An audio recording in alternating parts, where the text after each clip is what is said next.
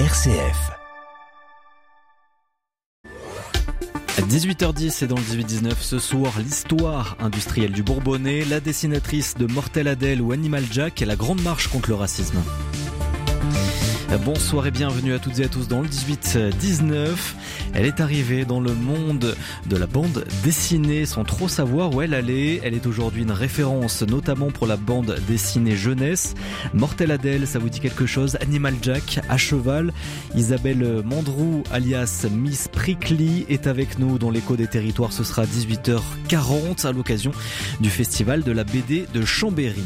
L'actu à 18h30 en compagnie de Johan Fraisse. Bonsoir Johan. Bonsoir Quentin, bonsoir à toutes et à tous. Samuel Paty, Dominique Bernard, deux noms, deux hommes, deux professeurs assassinés. Le premier il y a trois ans jour pour jour, le deuxième il y a trois jours. Et donc après le traumatisme, les hommages partout en France et reportages dans notre région en ouverture de notre édition du soir. Et puis un 16 octobre qui marque aussi un rendez-vous important pour le pouvoir d'achat des plus précaires. La conférence sociale sur les bas salaires qui s'est ouverte aujourd'hui et dont nous parlons également dans notre édition du soir. Ouais, un opéra qui n'est pas passé loin du chant du cygne. Oui, turbulence à l'opéra de Clermont. Clermont Auvergne Opéra cherche un successeur à Pierre Thirion-Vallet après un licenciement encore flou et des problèmes financiers prégnants. Mais nous décidons tout d'abord de marcher ensemble, ou en tout cas de revivre une marche, celle pour l'égalité et contre le racisme. C'était en 1983 et ce soir, eh bien, nous remontons le temps et le chemin avec l'un des animateurs de cette marche, votre invité du soir, Quentin. Ouais, une marche qui a réuni des milliers de personnes tout au long de ce parcours et notamment à Paris à la fin. C'était il y a 40 ans, le début de cette marche à Marseille et qui a fait avancer le droit, un succès. Eh bien, on va le voir avec notre invité ce soir. Le 18-19, en région Auvergne-Rhône-Alpes, une émission présentée par Corentin Dubois. Et notre invité, c'est Christian Delorme. Bonsoir. Bonsoir, Corentin. Merci d'être avec nous. Vous êtes euh, prêtre du diocèse de Lyon. Et avant de, de revenir sur euh, cette marche, on va vous réagir à ce qu'il s'est passé il y a trois jours. Hein. Vous êtes arrivé dans le studio et justement, vous, vous disiez que la société est compliquée en, en ce moment. On a des événements euh, dramatiques, particulièrement en ce moment, au niveau géopolitique, bien sûr. Et puis là, avec cet assassinat d'un professeur dans son établissement. Vous êtes spécialiste aussi de, de l'interreligieux, vous, dans le diocèse de Lyon. Comme, Comment vous réagissez à, à comme, ça Comme beaucoup de gens, euh, je me sens un peu dévasté, hein, euh, parce que parce que des horreurs comme celles qui viennent de se passer à Arras, mais aussi ce qui se passe en ce moment euh, en Israël, à Gaza, c'est c'est terrifiant et, et on en est qu'au début euh, du drame.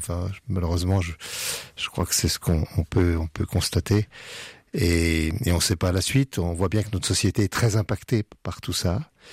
Euh, et moi, je le mesure notamment, vous parlez des relations interreligieuses, je le mesure notamment aux difficultés que l'on a en ce moment de se parler, juifs, musulmans, chrétiens, euh, des gens qui ont des, des amitiés très très longues, eh bien, n'arrivent plus à s'entendre parce qu'ils ressentent les choses, on peut dire diamétralement opposées, et même quand il s'agit d'hommes et de femmes de bonne volonté, hein, pas, pas des faucons euh, au sens de, de partisans de, de la violence, de la guerre, de la répression, voilà.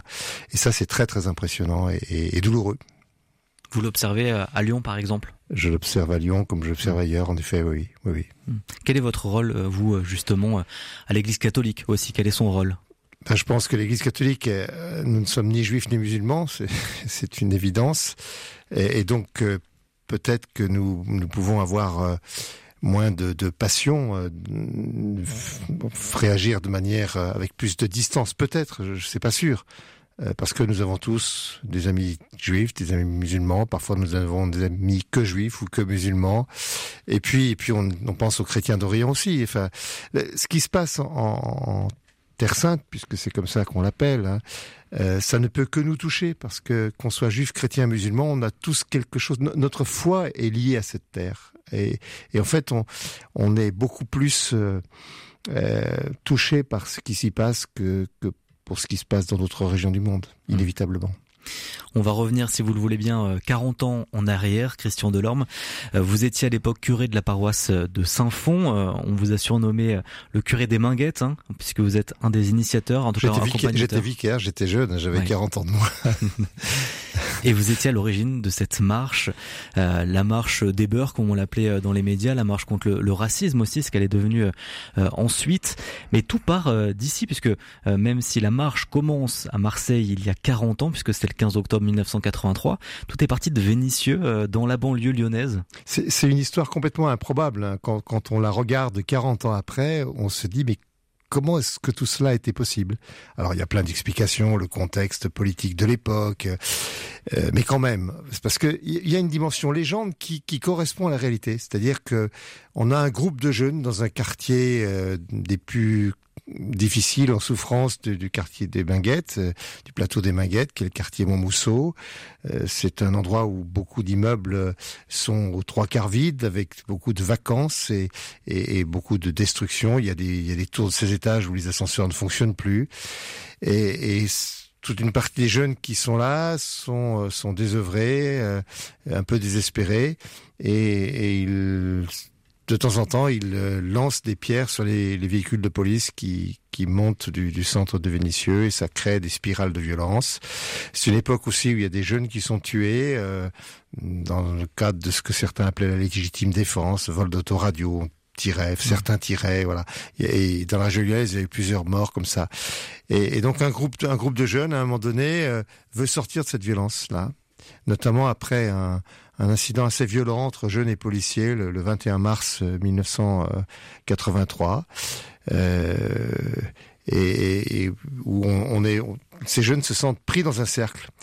Et, il se passe l'inattendu, c'est que certains se mettent en grève de la faim, euh, alors que c'était pas des militants non violents. Voilà, ils connaissaient les grèves de la faim parce qu'ils avaient entendu dire que dans des prisons, il y avait des gens qui faisaient des grèves de la faim. Parfois, c'était des frères à eux ou des cousins. Et ils me demandent de les aider à, à à organiser cette grève. Et ils vont, ils vont s'apercevoir. accepté vous? Et moi, j'accepte euh, parce que je connaissais déjà un certain nombre de jeunes. D'ailleurs, s'ils sont venus me chercher, c'est parce qu'ils me connaissaient. Mm. J'accepte et en effet, je vais les aider à organiser. Et il y a une certaine efficacité puisque euh, il y a même une délégation de ces jeunes qui va être reçue à Matignon, à l'Élysée, et que ça va débloquer des situations. Euh, que notamment, il y a le Premier ministre envoie envoie quelqu'un pour relancer la politique de la ville aux Maguettes. Donc là, ils découvrent ces jeunes que que la non-violence, ça peut être efficace. Et puis malheureusement, il va y encore y avoir des situations de violence dans dans la cité des Maguettes. Il y a un jeune Toumé Djadja mm. qui, en juin 83, pendant le Ramadan, un soir euh, reçoit une balle de la part d'un policier. Il a failli mourir. C'était une figure emblématique du quartier.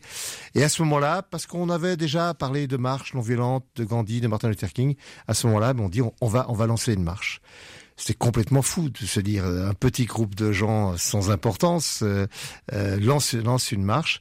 Et, Quel était l'objectif vraiment de base? Est-ce qu'il était de conquérir de nouveaux droits non. justement pour ces jeunes-là? Alors justement non. Au hmm. début c'est vraiment un cri. C'est un cri. Euh, le, finalement les premiers slogans de la marche, on peut dire, c'est arrêtez de tirer, arrêtez de nous tuer. On n'est pas des gibiers. Euh, on n'est pas du gibier. C'est ça au départ. C'est un grand cri. Mais c'est un cri qui va aussi prendre un tour fraternel. Je crois que c'est ça qui, explique en grande partie euh, un certain succès de la marche, c'est que euh, y a une dénonciation de quelque chose qui est considéré comme insupportable, vécu comme insupportable, mais en même temps il y a une main tendue à la France et des grands sourires. Et c'est ce qui va, c'est ce qui va frapper une grande partie de l'opinion quand cette jeunesse va partir de Marseille parce que on avait voulu refaire le parcours des parents qui, pour la plupart d'entre eux, étaient, étaient arrivés du Maghreb en passant par Marseille. Il y a une remontée vers Marseille. Et, et pendant sept semaines, ce groupe va marcher, rejoint de plus en plus par des gens. Parfois, il y avait certains week-ends, il y avait 2000 personnes qui marchaient avec nous.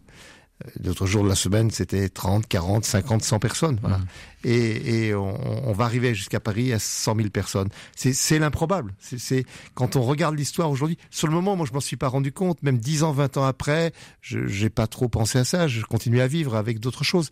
Et puis voilà, maintenant, on s'aperçoit que c'était quand même quelque chose d'étonnant. Ouais, tout part dans le sud. Euh, on, en parle avec vous, euh, Johan Fraisse. Donc euh, tout départ, euh, tout, le départ est 15 octobre 1983 à Marseille. Effectivement, on commence à aller de plus en plus dans le, vers le nord. tout à fait, tout à fait. Christian Delorme, bonsoir. Bonsoir. Merci d'être avec nous euh, ce soir. Alors oui, comme l'a dit Corentin, voilà, j'aimerais vous ramener à un souvenir finalement, un souvenir commun avec un certain Jamel Atala, donc l'un des membres finalement de la marche, parti le 15 octobre 83, un homme originaire donc de ce fameux quartier des Minguettes et qui a donc marché avec vous et partagé les moments de joie, de peine, de solidarité, mais aussi, eh bien oui, de, de réticence de ceux qui ont croisé votre route parfois. Je vous propose de l'écouter tout d'abord. Il raconte un moment marquant que vous avez vécu ensemble. La vallée du Sud a été difficile pour nous. Euh, je pense par exemple à Salon de Provence où il y avait un jeune homme extraordinaire, animé d'une d'une énergie euh, volontaire, tout seul, accueillant des marcheurs, les héberger dans un gymnase, leur préparer à manger. Euh, je l'ai plus revu cet homme-là, mais si un jour il m'entend, je voudrais lui remercier et même le revoir un, un jour parce que c'était assez courageux à cette époque-là de le faire et notamment dans le Sud, un Sud qui était déjà, on ressentait qu'un racisme violent dans le regard, dans la manière et euh, on a été menacé. On a été menacé euh, bah, par, des gens avec un fusil, notamment à l'Oriole. Et Dieu merci, euh, c'est rien passé. Mais la menace, elle existait réellement. Et donc cette marche, un parti du sud de Marseille qui était loin d'être en terrain conquis hein, dans cette traversée sudiste. Et j'imagine que vous vous souvenez bien de ce moment raconté par Jamel Attala. Alors quelques questions hein, pour euh, cette euh, pastille sonore, comme on l'appelle chaque soir. Alors, quelle est votre vision personnelle de cet événement, ce souvenir, cet homme d'ailleurs qui n'a pas hésité seul à Salon de Provence à vous accueillir, vous donner à manger, et puis surtout votre vision personnelle sur ce racisme violent dans le regard, dans la manière, comme le décrit euh, Jamel Attala. Votre souvenir finalement de cette traversée du Sud. Il y, y, a deux souvenirs. Il y a un souvenir plutôt joyeux et puis un souvenir plus compliqué. le souvenir joyeux, c'était un jeune d'ailleurs, c'était un, un jeune de 17 ans euh, qui se prénommait, je crois, Michel, euh, qui, de fait, à Salon de Provence, c'est le seul endroit où, je ne sais pas pourquoi, euh, il n'y avait personne pour nous accueillir, sinon ce jeune, ce jeune-là, incroyable. Euh, D'ailleurs, c'est une scène qui est reprise dans le film de Nabil Ben Yadir, qui, qui a été, euh, qui est sorti sur les écrans il y a dix ans déjà, La Marche. Euh, il a repris cette scène. voilà. Donc c'est vrai que ce jeune, comme Jamel le dit, on aimerait bien le retrouver, savoir ce qu'il est devenu, parce que c'est étonnant. Maintenant, il, il doit avoir presque 60 ans. L'autre événement, c'est à l'Oriole, en effet, où un, où un homme et ses deux fils euh, a sorti des fusils.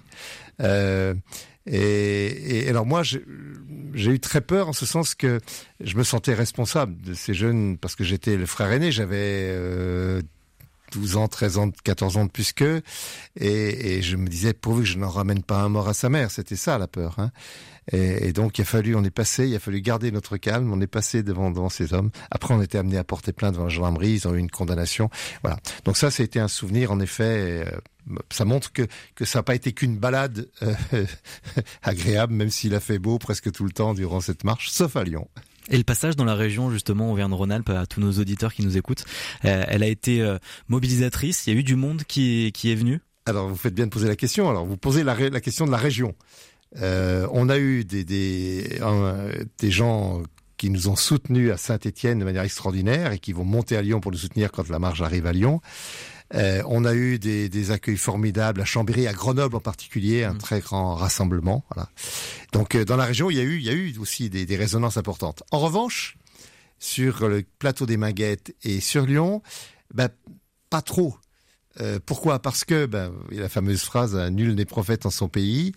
Euh, un certain nombre de, de jeunes d'autres quartiers jalousaient un peu. Il y avait des rivalités de quartiers. Et, il disait, mais si vous marchez comme ça, c'est pas possible, vous, vous, touchez de l'argent, vous avez gratté quelque chose. Donc ils n'ont pas du tout été considérés comme des héros dans la région, et, et, ça sera encore plus vrai quand ils reviendront de la marche. Alors que dans le reste de la France, mais ils apparaissent comme, comme des héros. Voilà, il y a, il y a une dichotomie assez, assez, assez frappante qui a été, qui a été douloureuse pour eux. Un mot rapide pour terminer euh, aujourd'hui avec les événements aussi qu'on qu'on voit. Euh, on a eu euh, malheureusement la, la mort du jeune Naël qui a été tué par un, tir policier. De voir ça 40 ans plus tard, qu'est-ce que ça vous fait vous personnellement après avoir vécu déjà ça il y a 40 ans euh, Moi je crois que, que les luttes pour la justice, pour la fraternité, c'est toujours à, à, poursuivre, à continuer. Si moi j'ai toujours regardé du côté du mouvement noir américain. La situation des Noirs aux États-Unis aujourd'hui elle est pire qu'elle n'était, euh, enfin pour une partie d'entre eux, elle est pire qu'elle n'était euh, dans les années euh, 1950-1960. C'est pas pour ça que euh, la grande marche à Washington, que le combat des Noirs américains n'a servi à rien. Mmh. Et, et la marche a été un grand rêve qui doit encore nous nourrir. Merci beaucoup à vous, Christian Delorme, d'avoir été avec nous. Je rappelle, vous êtes prêtre du diocèse de Lyon et l'ancien curé des Minguettes. Merci beaucoup. Merci. Allez, puis toute cette semaine, on va explorer l'export dans notre chronique du 18h25 avec la team France Export, la CCI, Business France, BPI et la région Auvergne-Rhône-Alpes avec un nouveau plan export gouvernemental qui a été dévoilé fin août. On va y revenir avec notamment tous ces rendez-vous qui ont lieu cette semaine dans la région à destination des chefs d'entreprise qui souhaitent exporter leurs marchandises. C'est la minute Team France Export. Philippe Guéron, bonjour. Bonjour. Merci d'être avec nous. Vous êtes le président donc de la CCI Auvergne-Rhône-Alpes, la Chambre de commerce et d'industrie. Donc ça y est, euh, ça se lance, le rendez-vous Team France Export toute la semaine de ce lundi euh, à vendredi. Euh, qu'est-ce qu'il faut retenir déjà de cette semaine, de ces rendez-vous et de cette nouvelle saison de ces rendez-vous Team France Export?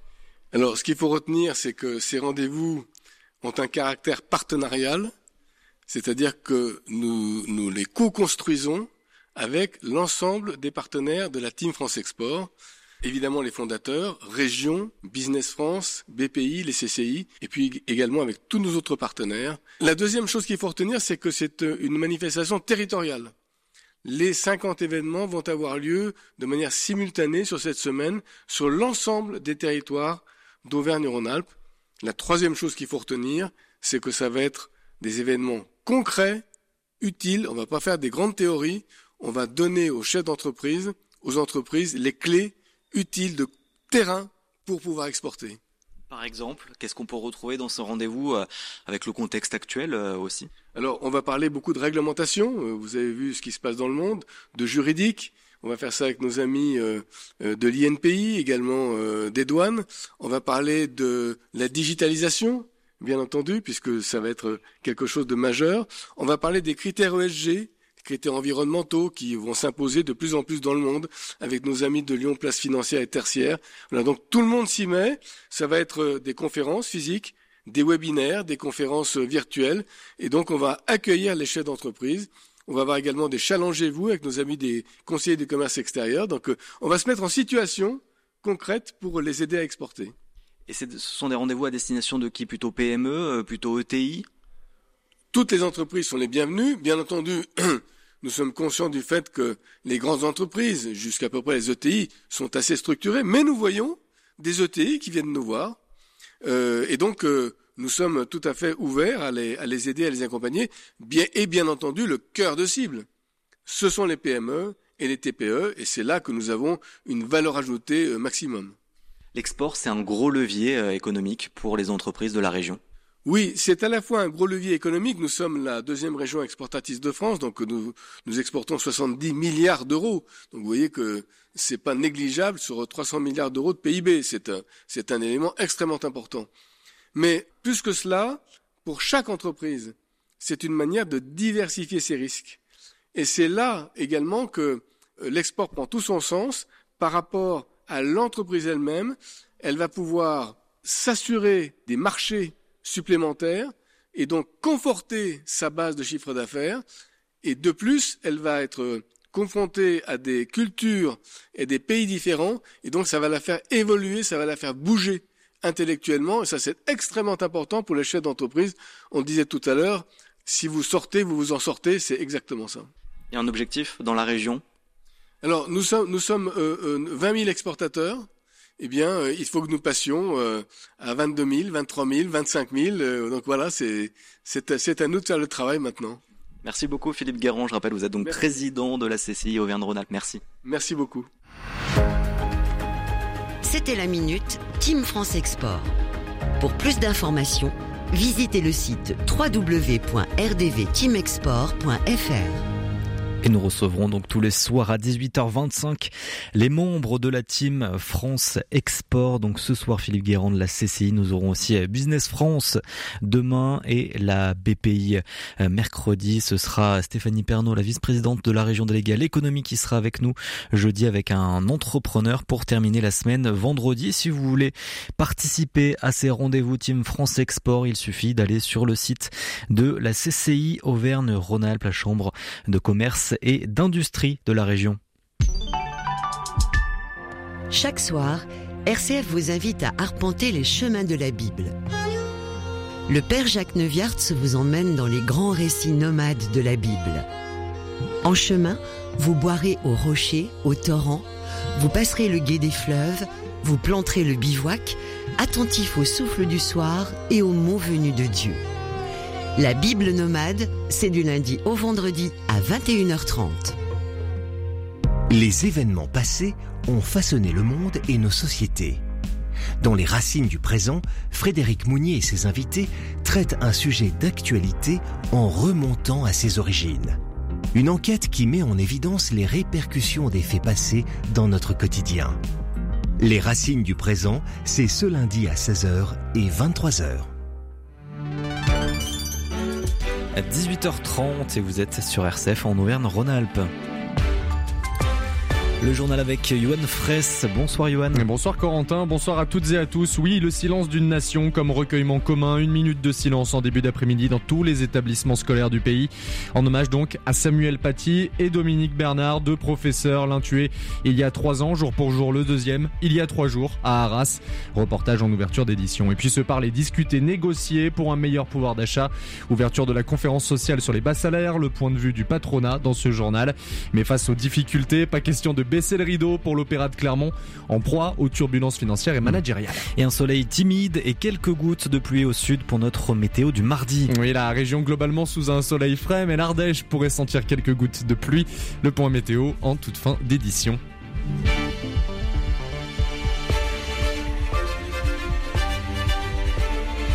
Jamais la barbarie ne l'emporte face au savoir, jamais la République ne pliera face au terrorisme. Oui, ce sont les mots de la première ministre Elisabeth Borne aujourd'hui en visite au collège du Bois d'Aulne à Conflans-Sainte-Honorine, là où Samuel Paty a été assassiné il y a donc trois ans jour pour jour. Lui rendre hommage, tout comme à Dominique Bernard, ce professeur poignardé mortellement vendredi dans un lycée d'Arras dans le Pas-de-Calais. Deux destins croisés et tragiques et des hommages partout dans le pays. La tenue donc d'une minute de silence à 14 heures dans tous les établissements scolaires de France et donc également dans notre région, comme à Saint-Étienne, un peu plus tôt, à midi, sur les marches de l'hôtel de ville. Un reportage ce soir signé Lucas Laubert. Je vous demande, mesdames et messieurs, d'observer avec nous une minute de silence. Ils étaient presque une centaine massés devant les escaliers de l'hôtel de ville. 20 marches au-dessus d'eux, Gaël Perdriau, le maire de Saint-Étienne, prend la parole. Une nouvelle fois, en attaquant un enseignant, c'est la République, notre République, qui saigne. Une République qui pleure aussi, à l'image de Stéphanie, très émue pendant l'hommage. Pour cette fonctionnaire, c'était essentiel d'être présent aujourd'hui. Il y a trois ans, on a assassiné, on a cherché un prétexte pour assassiner un professeur. Et aujourd'hui, on cherche plus de prétexte. De l'émotion, de l'inquiétude aussi, Stéphanie est maman de trois enfants. Aujourd'hui, on dit que l'école est un sanctuaire où les gens ils doivent être en sécurité, les enfants doivent être en sécurité. C'est compliqué d'emmener sa fille au collège ce matin. On me demandait si elle allait être en sécurité. C'est compliqué à répondre. Un hommage, c'est aussi le moment des remises en question. Siam Labiche, adjointe au maire chargée de l'éducation prioritaire et de la laïcité. Si euh, on ne remet pas vraiment l'éducation au cœur d'absolument toutes les politiques, eh bien on continuera à se retrouver sur ces marches pour euh, condamner, rendre hommage, mais sans forcément que cela bouge. Pour finir la cérémonie, le silence laisse place à la Marseillaise. Quelques notes pour rappeler qu'avec cet attentat, c'est la République qui est attaquée. Et donc après les hommages devant les mairies et les établissements scolaires, ils se poursuivent dans la rue. Ce soir, plusieurs rassemblements d'enseignants dans la région depuis 17h30, comme à Tonon-les-Bains, à 18h également à Grenoble, Chambéry, Annecy, Privas, Montélimar, Valence, Lyon, Bourg-en-Bresse et donc depuis quelques minutes à peine 18h30 à Saint-Étienne et à Rouen. Des mobilisations notamment à l'appel du syndicat d'enseignants SNES FSU pour prolonger donc ces hommages. Et à noter qu'au niveau national, eh bien, le ministre de l'Intérieur a demandé au préfet de réunir demain les groupes d'évaluation départementaux des dispositifs créés en 2014 pour prévenir la radicalisation violente. Gérald Darmanin demande à réexaminer l'ensemble des situations administratives de tous les ressortissants étrangers, suivis donc par les services de renseignement au titre de l'islamisme radical, en engageant des procédures d'éloignement ou d'expulsion. Et une phrase, donc un poste, une polémique pour tourner cette page. Mélenchon n'est strictement plus rien, à part un retraité de la vie politique. Vous accordez à ce personnage extrémiste d'ultra-gauche et anti-républicain beaucoup trop d'importance. Eh bien, c'est un message posté dimanche matin par le compte X, ex-Twitter, de la préfecture de l'Isère. Et oui, qui attaque donc le leader de la France insoumise sur ses positions dans le conflit entre le Hamas et Israël. Et aujourd'hui, eh bien, les services de l'État isérois ont tenté d'éteindre l'incendie en justifiant d'un compte sous le coup, je cite, d'un détournement inapproprié et inacceptable. Une enquête a été ouverte. Et autre ouverture, cette fois-ci d'une journée pour réparer les fractures avec les, partenaires sociaux. Elisabeth Borne et son gouvernement réunissaient donc aujourd'hui patronat et syndicats dans une conférence sociale sur les bas salaires et les carrières. Pour Patrick Martin, le nouveau président du MEDEF, en déplacement jeudi au siège de MAPED, leader de fourniture scolaire à Argonnet en Haute-Savoie, eh bien les entreprises ont déjà pris leur part. On ne donnera pas suite à une demande d'indexation des salaires à l'inflation parce que ça serait économiquement et à la fin socialement euh, préjudiciable. Par exemple, dans le bâtiment euh, dont l'activité se dégrade très fortement et c'est très inquiétant pour la collectivité nationale, les marges de manœuvre ne sont pas les mêmes que dans d'autres secteurs. Donc il faut être très attentif à pas prendre des décisions euh, génériques, générales qui seraient inapplicables et, menaçantes même pour un certain nombre d'entreprises. Et puis celles qu'ils peuvent, on fait des augmentations de salaire et puis on a eu un record de distribution de, primes de partage de la valeur. Il y a plus de 8 millions de salariés qui en ont bénéficié en 2023. Donc voilà, euh, sans, provocation, sans fanfaronnade, je, je peux affirmer que les entreprises sont au rendez-vous euh, sur les revalorisations salariales. Et selon le ministère du Travail, une soixantaine de branches professionnelles ont toujours des minivas sociaux inférieurs au SMIC contre 145 donc en mai dernier. Et puis un face-à-face tendu entre religieuses et militants écologistes en Ardèche. Le chantier du futur centre religieux de la commune de Saint-Pierre de Colombier est un théâtre d'une opposition musclée entre les deux camps ce week-end. Alors d'une part des religieuses qui sont venues protéger, encercler même une pelleteuse pour permettre la poursuite des travaux de ce centre. Et de l'autre des militants écologistes qui se battent pour l'arrêt du chantier. Deux groupes qui en sont même venus aux mains ce week-end. Et oui, les opposants au projet essayant d'écarter le cercle formé par les religieuses autour de l'engin de chantier. Le calme est revenu quelques instants plus tard avec l'intervention des forces de l'ordre. Une réunion est prévue entre toutes les parties prenantes euh, au projet jeudi à la demande de la préfète pour tenter d'apaiser la situation et un coup de pédale de la Haute-Loire pour favoriser la pratique du vélo. La collectivité qui a donc présenté son schéma départemental cyclable, 6,7 millions d'euros jusqu'en 2027 pour booster la pratique. 70 km d'aménagement cyclable supplémentaires seront créés dans les quatre prochaines années. 43 boucles vélo seront équipées d'une signalétique particulière et l'objectif prioritaire, eh bien, c'est de faire du département une destination phare pour les cyclistes. Marie-Agnès Petit est la présidente de la collectivité il doit permettre de faire rayonner ce département de la Haute-Loire en étant demain une destination vélo.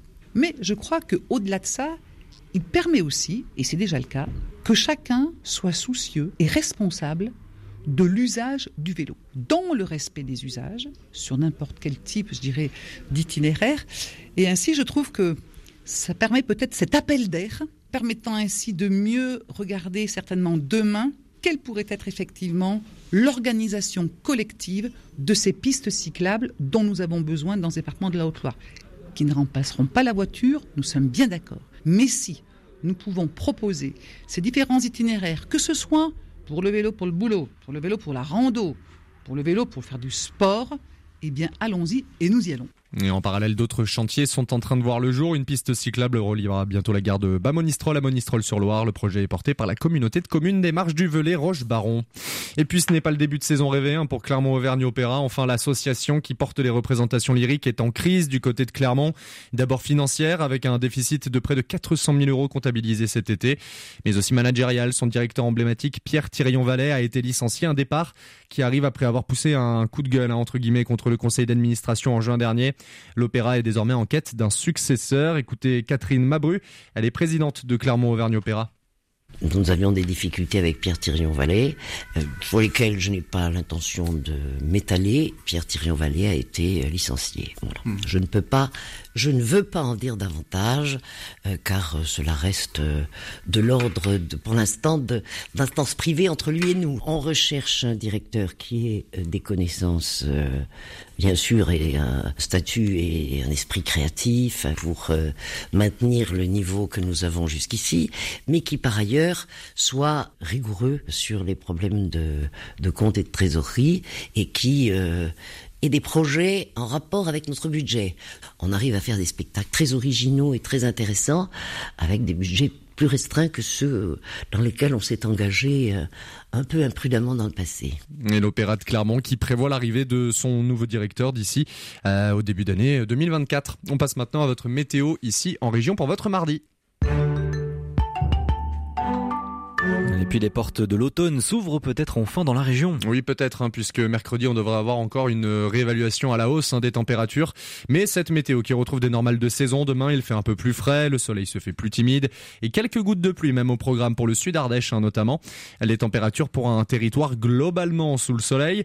Comptez 8 degrés dans la matinée au plus bas du côté de Ambert et d'Oyonnax, 10 ensuite pour Grenoble, Montluçon, Annecy, 12 à Rouen et Bourgoin-Jallieu. Et puis l'après-midi, ça remonte un petit peu 15 pour Ruon sous la pluie et Annecy, 17 pour le Puy-en-Velay et Saint-Etienne et jusqu'à 19 degrés donc pour euh, Lyon, Clermont-Ferrand et pour Bourg-en-Bresse, Corentin. Merci beaucoup, Johan. Vous retrouverez aussi l'actualité à 19h dans notre édition du soir présentée par Jean-Baptiste Labeur à 18h50. On va aller dans notre feuilleton et toute cette semaine, ce sera l'histoire industrielle du Bourbonnais qui nous ouvre ses portes avec notre reporter qui vous emmènera donc dans cette grande histoire. Mais dans moins d'une minute, l'écho des territoires qui nous présente une autrice, une dessinatrice de bande dessinée. Restez avec nous dans un peu moins d'une minute. Visage, proposé par Thierry Lyonnais. Il aurait pu être archéologue ou écrivain. Alain Juppé est devenu l'un des hommes politiques les plus marquants de ces 40 dernières années. Premier ministre, deux fois ministre des Affaires étrangères, maire de Bordeaux. Une vie d'engagement que nous racontera Alain Juppé lui-même dans Visage cette semaine. Visage, c'est ce lundi à 22h. En quête de sens, Marie-Ange de Montesquieu. Peut-être vos enfants en sont-ils victimes? Comment en finir avec le harcèlement scolaire? On en parle dans Enquête de sens ce lundi à 17h.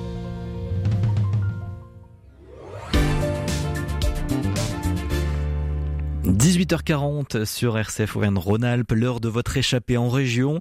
Dans 10 minutes et toute cette semaine à 18h50, le feuilleton nous fait remonter le temps et nous plonge dans l'histoire industrielle de la ville de Montluçon, dans l'Allier. Des pionniers de l'industrie lourde au menu de ce soir sur les bords du Cher, là où tout a commencé. Mais d'abord, pour ouvrir cette échappée en région, l'écho des territoires. Saviez-vous qu'un livre acheté sur quatre est une bande dessinée? Et si le manga truste la première place des ventes d'ouvrages du genre depuis quelques années. Il est talonné par la BD Jeunesse. Miss Prickly, dessinatrice de Mortel Adèle ou Animal Jack, était justement il y a quelques jours l'invité d'honneur du festival chambérien de la bande dessinée. La Savoyarde revient sur son parcours, son attachement aux montagnes et à la nature. Au micro de Violaine Ray. Isabelle Mandrou, bonjour. Bonjour. Je me permets de vous appeler Isabelle. C'est pas la façon euh, dont on vous connaît, ou en tout cas, c'est pas sous ce nom-là. On y reviendra. Malgré tout, Isabelle, c'est sous ce nom de naissance que vous avez commencé votre vie professionnelle, un petit peu loin de la bande dessinée au départ. J'ai fait une école d'art appliqué et puis euh, j'ai commencé mon travail d'illustratrice euh, surtout en communication au départ, euh, donc pour euh, des sociétés euh, telles qu'Opinel, donc vraiment plutôt en communication. À quel moment Isabelle justement est, est devenue Miss Prickly? Quand est-ce que la communication est finalement passée au second plan? Euh, eh bien, à partir du moment où je me suis dit que j'avais envie euh, vraiment que mes dessins restent, c'est-à-dire que, euh, en fait, j'avais même envie de passer des messages peut-être à, la nouvelle génération et j'avais vraiment envie que mes dessins euh, euh, restent. Donc la meilleure façon euh, pour ça c'était que qu'ils soient édités en fait dans des livres. Et j'avais vraiment envie d'enchanter les plus jeunes par mes dessins par par des histoires etc L'attachement à la jeunesse, il a toujours été là et important pour vous?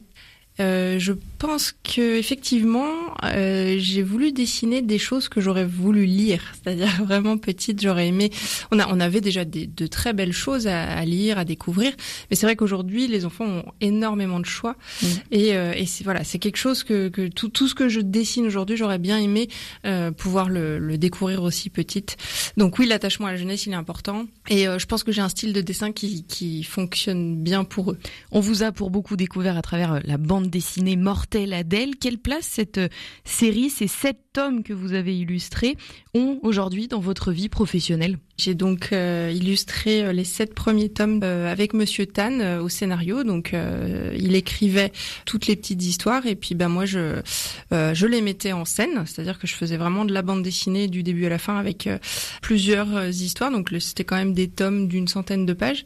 Ça a été super chouette cette bande dessinée puisque vraiment c'était un personnage qui à l'époque n'existait pas mmh. dans son, son côté voilà très franc on va dire. C'est le moins qu'on puisse dire. Voilà. et, euh, et c'est pareil, c'est vraiment une un personnage que j'aurais voulu découvrir petite.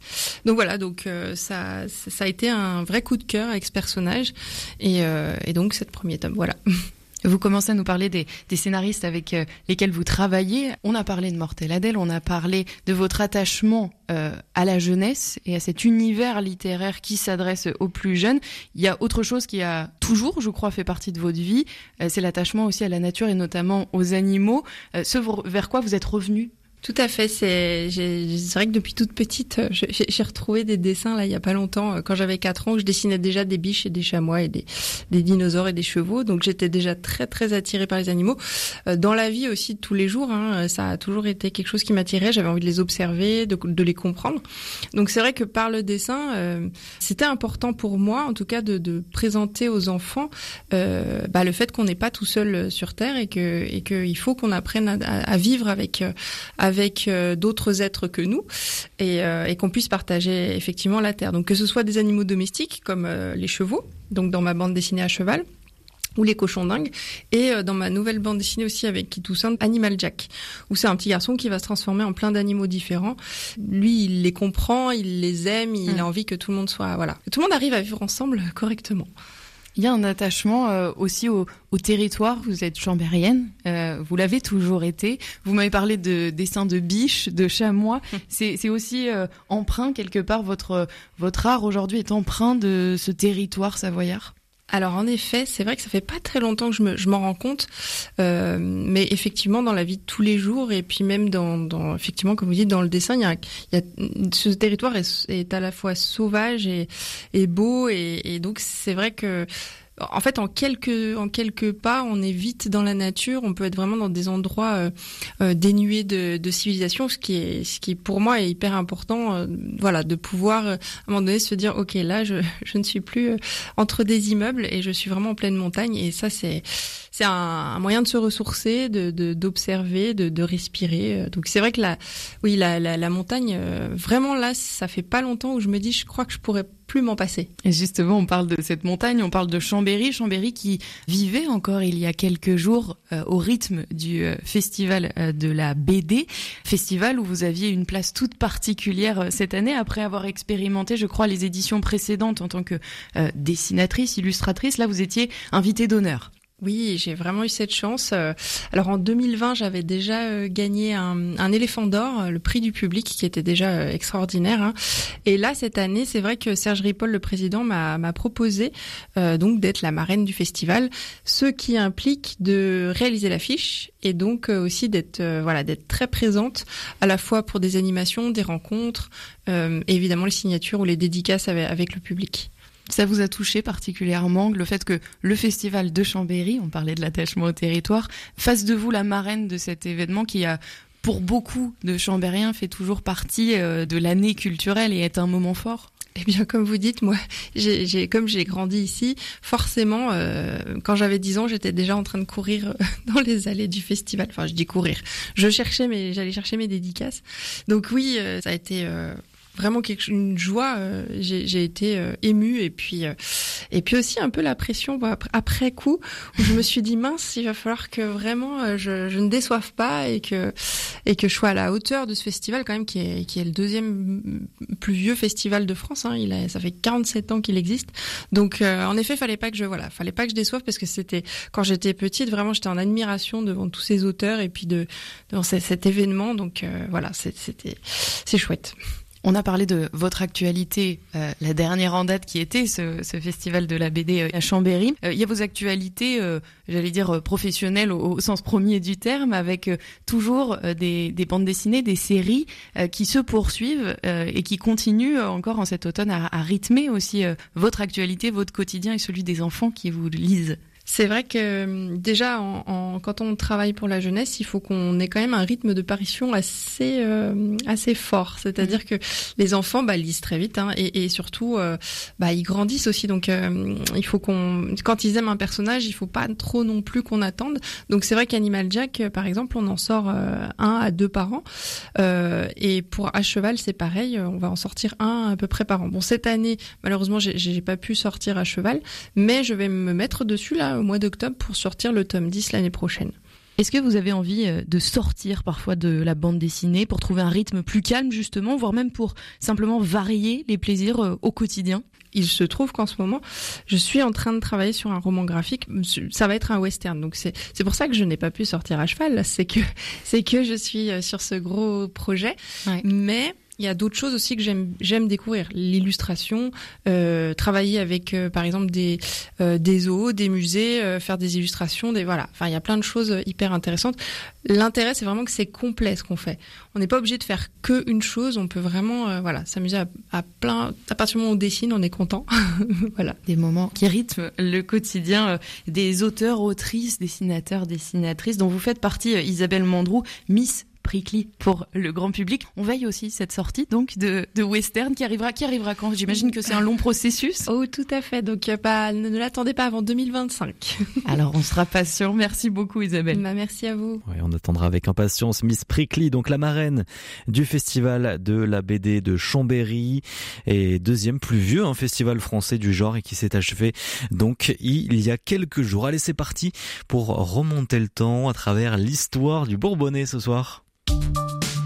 Le 18-19, le feuilleton de la semaine. Saint-Étienne, le Creusot, le Nord-Pas-de-Calais, des noms qui évoquent l'industrie du 19e et du 20e siècle, mais on entend moins parler de Montluçon et pourtant une riche histoire industrielle s'y est déroulée. On la découvre cette semaine avec Pierre Gaudin et on commence par parler des pionniers de l'industrie lourde sur les bords du Cher. Aujourd'hui, difficile de retrouver des traces de l'industrie à Montluçon, sur l'une des rives un centre-ville historique et sur l'autre des immeubles d'habitation et une zone commerciale, et pourtant Alain Gourbet est un passionné qui fait perdurer la mémoire de la révolution industrielle à Montluçon. Il faut se rappeler que la révolution industrielle est portée par une invention majeure, la machine à vapeur, qui va donner naissance au chemin de fer. Et puis, pour qu'une industrie voie le jour, il faut plusieurs facteurs interviennent. D'abord, une ressource, ça va être le charbon de commenterie. Un moyen de transport, c'est le canal de Berry. Et une personne, ça va être Nicolas Rambourg. Alors, Nicolas Rambourg, c'est ce qu'on appelle un maître de forge. Il va devenir directeur de la manufacture de Charleville. Et puis, par la suite, il va prendre la direction de la manufacture de canons d'Indré. Et c'est à partir de ce, de ce moment-là que, euh, en 1783, Nicolas Rambourg va démissionner pour effectuer des recherches afin de créer sa propre affaire, estimant que les fontes produites par le Creusot avaient une qualité insuffisante pour la fabrication des canons. En réalité, quand on parle de l'industrie à Montluçon, il faut se projeter quelques dizaines de kilomètres autour de Montluçon pour comprendre l'origine de ce développement. Nicolas Rambourg, il recherche euh, France euh, un endroit pour installer son activité et son choix va se porter sur la forêt de Troncé. Pourquoi la forêt de Troncé Parce qu'il va y retrouver tous les éléments nécessaires à son activité, c'est-à-dire euh, le bois, pour faire du charbon de bois, le minerai de fer qui n'est pas très loin, et puis l'eau pour entraîner ses machines. Et donc il va signer en 1788 avec le Conseil d'État une concession qui va lui donner l'autorisation d'installer des forges au cœur du massif de Troncé. Il va créer ainsi un ensemble industriel qui va utiliser le bois de la forêt de Troncé, le minerai de fer du Berry, qu'il acheminera à dos de mulet, et puis l'eau comme force motrice grâce aux étangs qu'il fera creuser.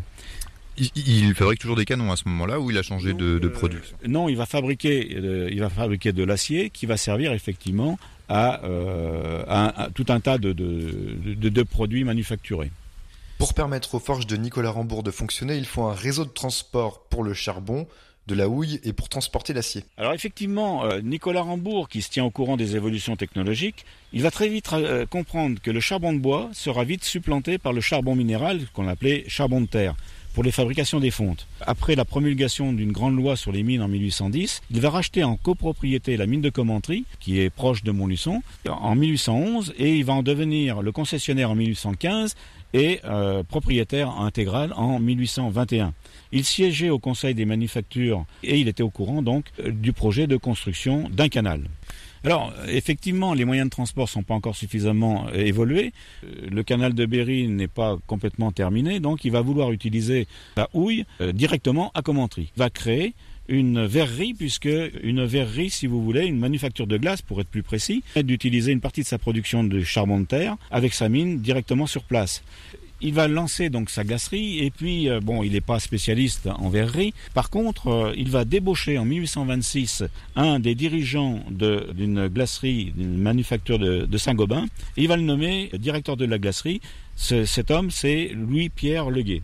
Alors les leguets vont s'installer à Commentry, ils vont amener avec eux une partie euh, de spécialistes, ils, vont apporter surtout leur expérience. Nicolas Rambourg meurt en 1828 après que les travaux du canal de Berry aient commencé, en 1808, mais aussi avant la fin totale de ces travaux puisque le port de Montluçon, lui, va être fonctionnel seulement en 1830. La mine de Commentry va continuer à, extraire, on va extraire le, charbon qui sera expédié euh, à dos de mulet jusqu'à Montluçon, et puis on verra par la suite pour euh, alimenter d'une part les, forges de Troncet, mais surtout pour alimenter toutes les autres forges dans le Nivernais euh, et le Berry, là où on a beaucoup besoin de charbon, puisqu'entre-temps, les forges au, charbon de bois vont se transformer rapidement en, en forges au charbon de terre.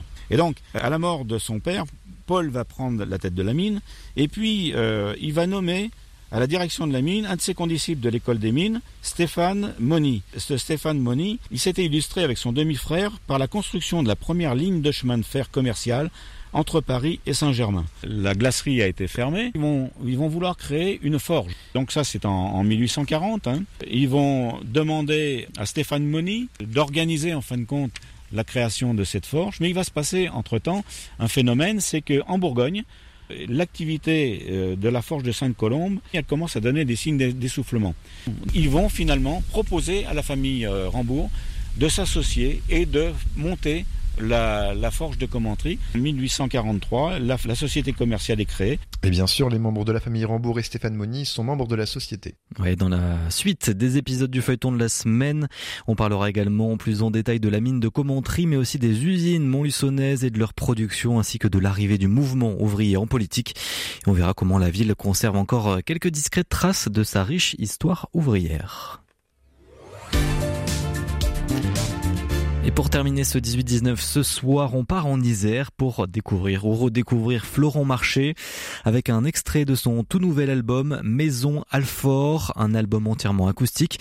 Il viendra le présenter ce jeudi à 20h30 à l'Iliade de Cessiné, Parisé à côté de Grenoble, dans le cadre de la programmation décentralisée de la Source qui est toujours fermée hein, pour cause de travaux après l'incendie volontaire de l'été dernier. Voici donc le morceau Courchevel.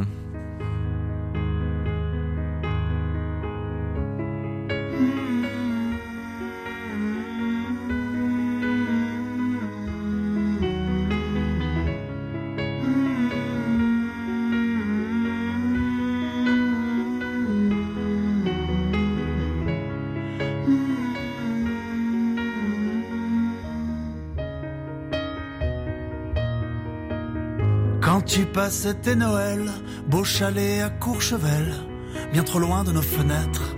J'imaginais sans connaître, dans tes poumons de crevettes, l'odeur de la piste verte et tes parents bedonnants dans les hôtels du néant. Quand tu passais tes étés, coquillages à l'île de Ré, si loin de nos soleils fades, j'imaginais tes balades les chevaux, la cousine, la plage qui se dessine, et sous un pain parasol, tes parents dans le formol. Nous on restait là, on n'avait pas la chance. Ma parole, on n'avait pas les mêmes vacances. Tu nous faisais rêver mais on ne savait pas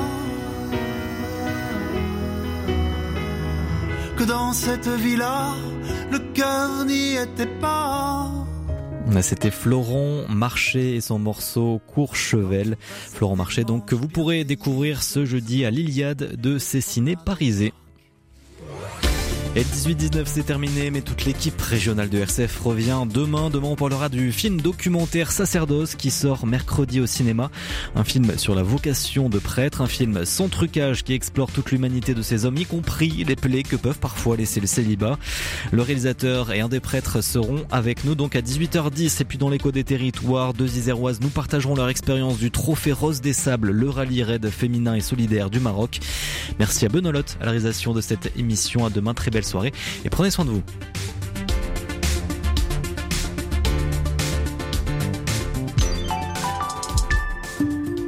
L'émission Écoute dans la nuit vous invite à prendre part à une conversation autour d'un thème spirituel, philosophique, culturel ou autour d'une question de société. Louis Auxine Maillard et son invité écouteront vos témoignages et partageront avec vous des temps de lecture, de méditation ou de réflexion. Écoute dans la nuit, c'est du mardi au vendredi à 22h. Tous les midis, enthousiasmez-vous avec Culture Club. Exposition, littérature, cinéma, théâtre. Christophe Maury et ses chroniqueurs reçoivent ceux qui font l'actualité culturelle et vous partagent leurs vrais coups de cœur. Culture Club, c'est du lundi au vendredi à 12h30 sur RCF.